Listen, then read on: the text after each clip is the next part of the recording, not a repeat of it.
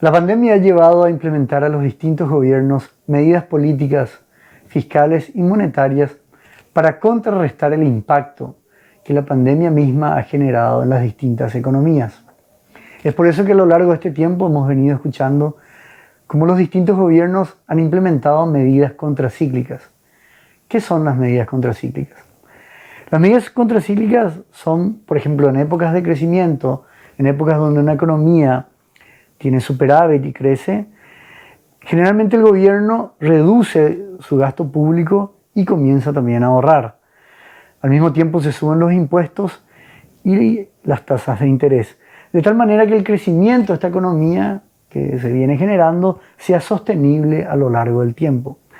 En cambio, en una época de recesión, una medida contracíclica usa este dinero ahorrado para el gasto público, inversiones en gasto de capital, de infraestructura, como también en garantías para fondos, subsidios, etc.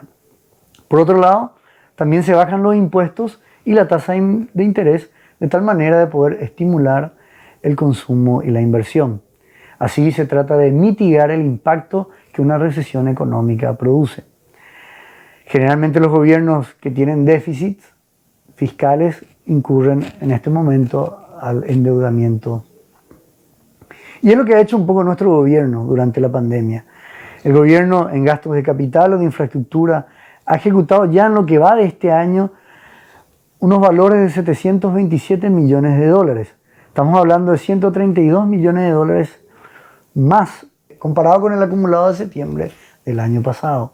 Es un incremento de más del 22%. Desde el punto de vista de las prestaciones sociales, también hubo un incremento de más del 65%, es decir, unos 377 millones de dólares a más ya que el gobierno este año, por la pandemia, ha establecido programas como Tecoporaña, Engarecó, Rutubó y adultos mayores.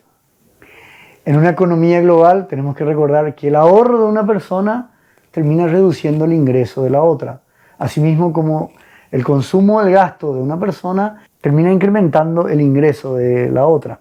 Por eso que el ahorro, el consumo y la inversión son variables en la macroeconomía muy importantes ya que son indicadores que nos revelan cómo va el comportamiento de esa economía en un país, en una región o en esa localidad.